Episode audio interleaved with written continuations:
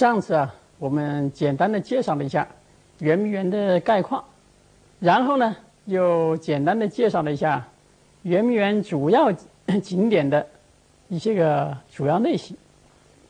那这里要说明一下，圆明园的景点呢，并不是只有这么几个类型。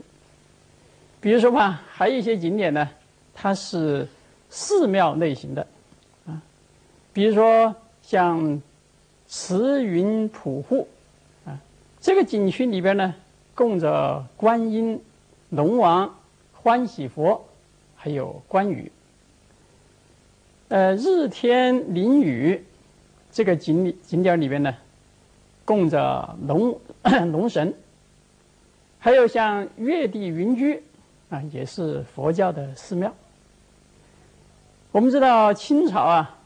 他为了笼络各种不同宗教信仰的人，所以他在宗教信仰方面呢，显得很杂，啊，所以在这些个寺庙里面供的这个神呢，也是很杂，啊，既有佛教的佛和观音，又有民间信仰的啊龙王啊，还有民间特别是江湖上所尊崇的关羽。啊，另外，我们上次啊曾经提到一个舍卫城啊，这个舍卫城里边呢也是供奉佛像的。不过呢，因为舍卫城的主要特点呢是它这个建筑是仿照古代印度啊那个城堡的，所以我们把它列入到啊这个外国建筑那种类型里面去了啊，就没放在这里边。那么还有一种类型呢？是供奉皇帝的祖先的，这就是呢，慈哎弘慈永护。那这里边呢，最主要的建筑是安佑宫，呃，就是我们在图上看到的啊，靠北边的那座大殿。这个大殿呢，是在乾隆的时候建造的，就是为了供奉康熙。和雍正那个遗像和牌位，后来乾隆死了以后呢，就把乾隆的遗像和牌位啊也供在这儿了。呃，这个殿呢很讲究，比那个正大光明殿呢还要大，而且比它壮丽豪华的多。而且整个这个景区吧，也是在这个圆明园里面啊。最壮丽、最豪华的一个景区，啊，它这个风格呢，跟其他景区啊还是很不一样的。那么，此外还有一些别的景呃景区啊，各有特点的。比如，有的景区是专门让皇帝在这儿看戏的啊，有的呢是皇帝在这儿念书的，因为它功用不同，所以它这个特点呢。也就各有不同了。这个我们不能够一个一个介绍了，呃，不过有一个特殊的这个景区呢，还稍微说一下，就这个买卖城，呃，买卖街啊，这个买卖街啊是在社卫城的南边呃，跟这个颐和园里面那个苏州街有点类似。它里边呢也是有商店、旅馆啊，有船、有码头，啊，有这个说书的、卖艺的，啊，各式各样。那么里边的人呢，都是由太监来装扮的。呃，平时啊，这个买卖街是不用的，就是皇帝什么时候想来玩呢，那么就让那个太监呢在这装扮好了，啊，迎接皇帝来玩。啊，开放一下，走了以后呢，就又关闭了。那么下边呢，我们再介绍一下圆明园在总体设计方面一些个特点。圆明园的景观呢，虽然是有不同的类型呢，不同的特色，可是我们要从总体来看，圆明园还是有一个统一的主旋律。那么这个主旋律啊，就是突出山水的自然美。首先，我们看一下圆明园里边的水。这个水啊，在圆明园里面是占有特别突出的地位。呃，大家看一下这个全景图，就可以看见啊，这个园里面呢，到处都是大大小小的湖泊、池塘，到处都有蜿蜒曲折的小河。那光是面积超过了一公顷，也就是说呢，比那个足球场还要大的啊，这样的湖泊啊。就有二十多个。那么其中最大的一个呢是福海，这个福海是相当大了啊，它最宽的地方呢达到六百米左右，它的面积呢达到三十公顷左右，也就是说啊，比三十个足球场加起来还要大啊。那么除了福海以外啊，在长春园、蕲春园里边啊。有几个湖面，啊，大家看这个图，啊，有几个湖啊，也还是相当大的。呃，园里面的河一般也都是比较宽，啊，这个跟江南一些小园里面那个所谓的河就不一样了，这个游船呢，在里边可以自由通行，除了少数的啊封闭的池塘以外啊。呃，整个圆明园里边所有的河湖都是互相贯通的，所以呢，如果坐着游船在里面游览，那么就可以啊，自由的到达几乎每一个景点，这是很方便的。那么还有一个呢，需要提出来的呢，就是这个这些个河湖啊。把全园的陆地给它分割成了很多互相隔离的地块，形成了几十个形状不同啊的大大小小的岛。那么这些个被河湖分开的陆地，又通过了二百来座不同造型的呃石桥和木桥，给它相互连接起来了。啊，形成一个整体。但少数的湖心小岛除外呢，比如说福海中间那个啊三个小岛，那必须要坐船才能去。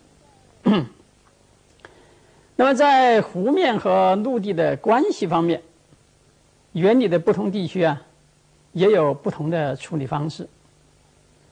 比如说，我们看福海周围这一带地区啊，这一带地区呢，它是以福海。为中心，周围呢环绕着啊一个一个的这个小岛。另外，在后湖那一带也是这种类似的布局。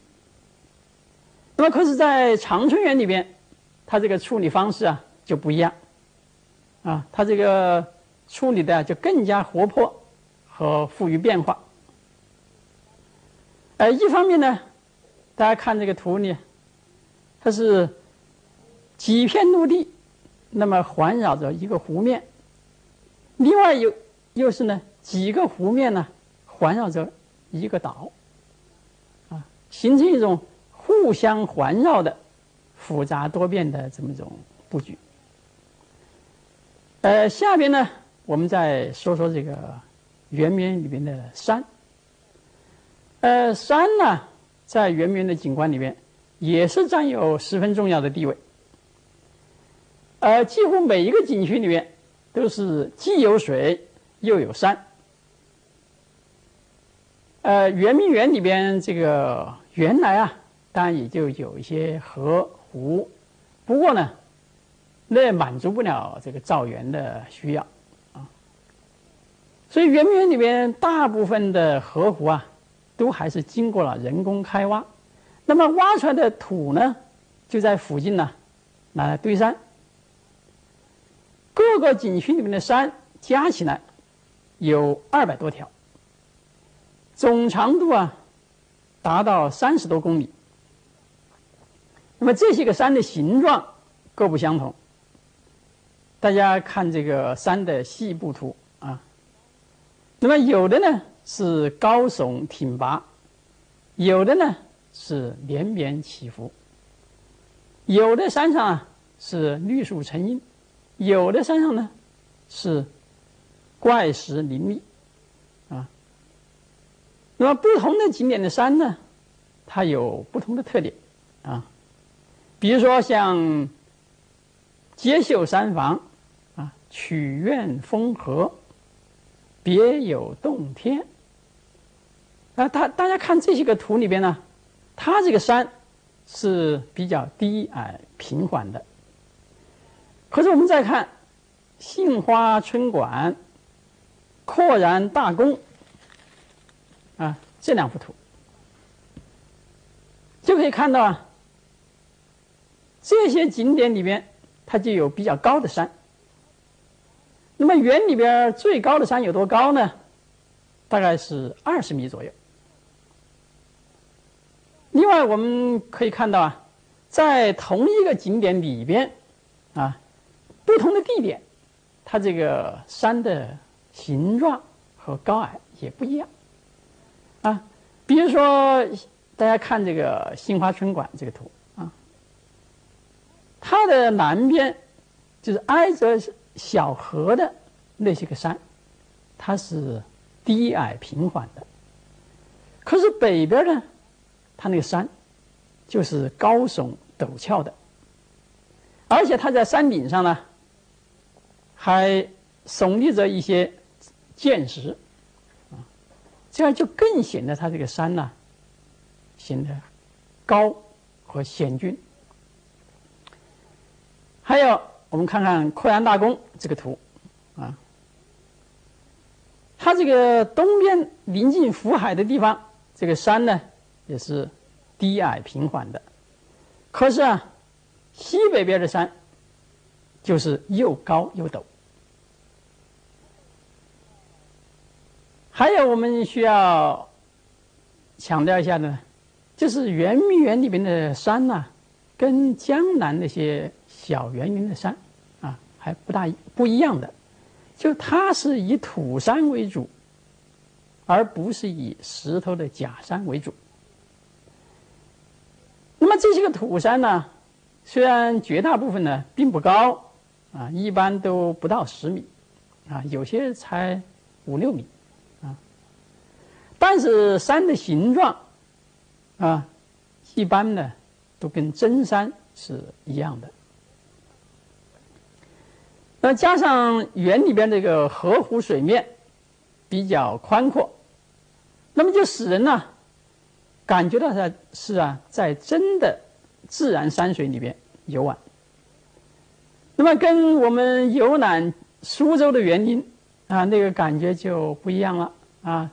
当然我们知道苏州的一些小园林那是非常美的啊。但是我们在这里面游玩的时候呢，恐怕主要是欣赏它这个设计啊如何的精巧啊。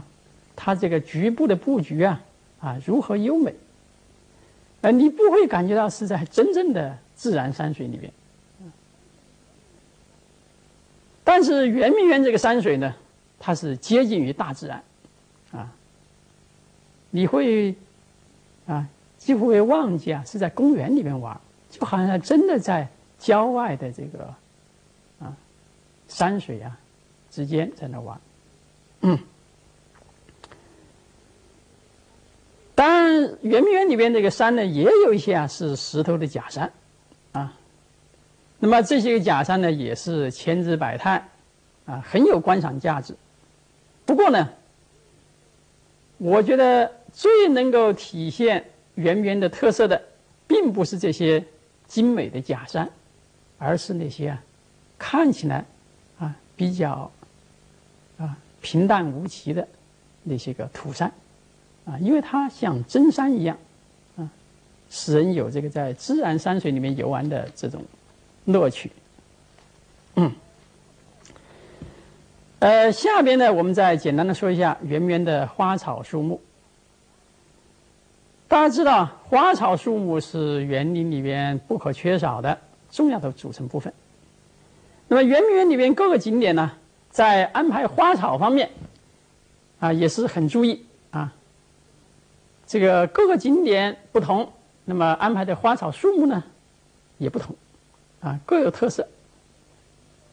例如杏花春馆里边呢，它是栽了不少的杏树；武林春色里边呢，是种了不少的桃树；楼月开云里边，种了不少的牡丹花；莲溪落处里面呢，它的湖边呢，湖面上是长满了荷花。天然图画这个院里呢，是种了很多竹子。这个 碧桐书院啊，这里边是种了一些个高大的梧桐树。那其他的景点里边呢，花草树木的安排啊，也都是各有特点。这个圆明园里面，圆明园的这个造园艺术啊，那是非常高的。在当时啊，是举世闻名。参加设计西洋楼的法国人王志成，他曾经这么称赞圆明园。他说：“圆明园呢，是造园艺术的典范，人间的天堂。”他说：“这种园林 园林景观是难以描述的，我从来没有看见过任何可以与它相比拟的东西。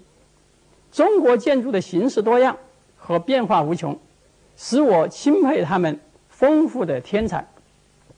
和他们比较起来，我不得不相信，我们是又贫乏又缺乏生气。法国的著名作家雨果，他称赞他说：“假若你能幻想神仙，也和常人一般大小，这里呢，就可算作是仙宫乐园了。”我从来没有见过一个景色合于理想的仙境，今天才算是开了眼界。那圆明园不仅是一座壮丽优美的园林，而且呢，也是一座巨大的文化艺术珍品的宝库。这里边呢，收藏着历代著名书画家很多珍贵的作品，啊，也收藏了大量珍贵的图书。和其他的珍贵文物。至于说啊，精美的手工艺品，那更是不计其数。法国的作家雨果曾经这么说：“他即使把我国所有圣母院的全部宝物加在一起，也不能同这个规模宏大而又富丽堂皇的东方博物院相媲美。”可是呢，令人非常痛心的。是这么一座被誉为人间仙境的园林，这么一座庞大的文化艺术宝库，在一八六零年被英法联军呢烧成了一片灰烬，啊。那么在一八五六年，英法两国呢联合发动了第二次鸦片战争。一八六零年十月，英法联军呢打到了北京附近，十月六号。法国的军队首先攻进了圆明园，就开始了抢劫。七号，啊，呃，紧跟着就是英国军队也开到这儿来了。那么到七号呢，英法两国侵略军的指挥部啊，就正式下命令，允许所有的官兵自由的离开军营，到圆明园去抢劫。于是啊，几千名侵略军的官兵就争先恐后的冲进了圆明园。进行野蛮的抢劫和破坏。那有一个法国的翻译官，他如实的记载了他所看到的情景。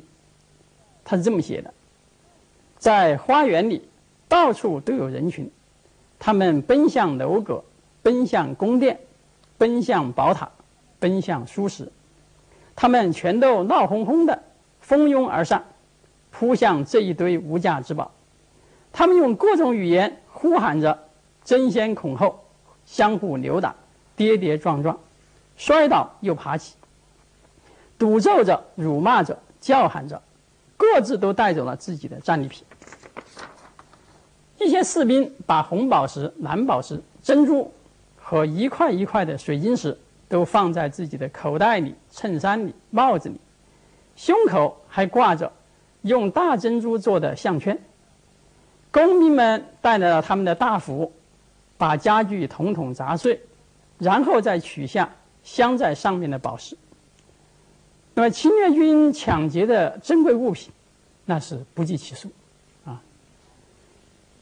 根据当时那个侵略军自己的记载啊，啊，那么这些个物品呢，装满了成千辆的马车，啊，就连炮兵的弹药箱里边，甚至大炮的炮口里边，也都塞满了抢来的珍贵物品。那么这些抢去的东西呢，一部分呃集中到了侵略军的指挥部啊，在这个军营里啊公开的拍卖；另外一部分呢，就送回到英国、法国。那么其中有一些珍贵的文物啊。现在还保存在这个英法的一些著名博物馆里边。那么也有些人呢是把抢来的宝物呢藏起来啊，没有交到指挥部去。后来带回国以后啊，就成了暴发户。在抢劫圆明园的同时，他们对北京西北郊的其他的那些园林呢，也进行了。不同程度的抢劫和破坏。那么，经过反复的抢劫和破坏以后，英军的指挥部啊，又派出了三千五百名侵略军，啊，到这圆明园和其他的皇家园林呢，这个放火，啊。那么，这个大火啊，在圆明园里面烧了三天，这个不仅是圆明园里边是这个浓烟滚滚。而且就连离开圆明园，啊，二十呃十公里的北京城，那个上空也是啊，这个浓烟密布，啊，这个天色昏暗，就好像日食一样。那么经过这么一场浩劫，圆明园这座举世闻名的千古名园呢，就变成了一片废墟。第二次鸦片战争结束以后呢，西太后回到了北京。啊回到北京呢，圆明园已经毁了，就只能住在城里皇宫里面。那么他呢，还是不甘心，啊，就一再的想要修复圆明园。可是啊，由于圆明园破坏的太厉害，啊，而且这个时候清朝已经是十分衰败了，啊，没有能力来搞这么大的工程，所以一直到一九零零年吧，才修复了几个。啊，景点。可是，一九零零年，八国联军呢又打到了北京，圆明园呢又受到了一次啊很厉害的破坏。那么这以后，清政府啊就完全放弃了修复圆明园的计划，啊，而且呢，圆明园逐渐就变成了一块无人管理的荒地。啊连这个管理圆明的机构啊都撤销了，嗯，一直到五十年代，那么才真正的开始圆明园的修复工作。五十年代的时候啊，周恩来总理就指示圆明园的遗址要保护好，以后有条件可以修复。一九五六年起呢。北京市园林局就开始在圆明园的遗址啊，进行了绿化啊。一九八三年，国务院就批准了建设圆明园遗址公园的计划。那么这个决定做出以后啊，群众是欢欣鼓舞啊，很多单位和个人都踊跃捐款，而且在修复圆明园的过程中啊，这个。成千上万的群众啊，啊，积极的参加义务劳动，啊，那么经过了几年的努力以后，啊，这个现在圆明园呢，已经初步建成了一个遗址公园。这个从宫门，哎，从蕲翠园的宫门一直到福海，啊，那么现在已经开放。啊这个到处啊是绿树成荫，啊百花竞放，而且呢还重点修复了几个景点，比如说，呃，蓬岛瑶台，啊，这个别有洞天，啊，仙人城路，啊，迷宫。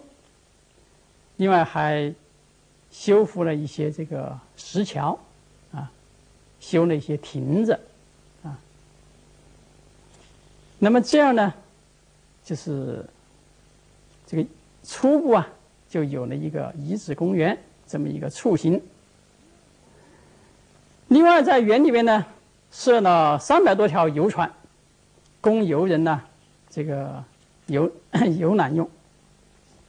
那么，游人可以乘船呢，啊，在这个 大片的这个水面呢，自由的这个游玩。那么这几年以来啊，已经有一千多万人。到园里边游览，啊，那么至于说这个西洋楼啊那边这个情况呢，因为破坏的很厉害，也无法修复，所以呢，就是基本上保持啊原有那个残破的景象呢，供人凭吊。圆明园的整修工作啊，还只是刚刚开始，还有更多的工作等着我们去做。那么我们相信呢。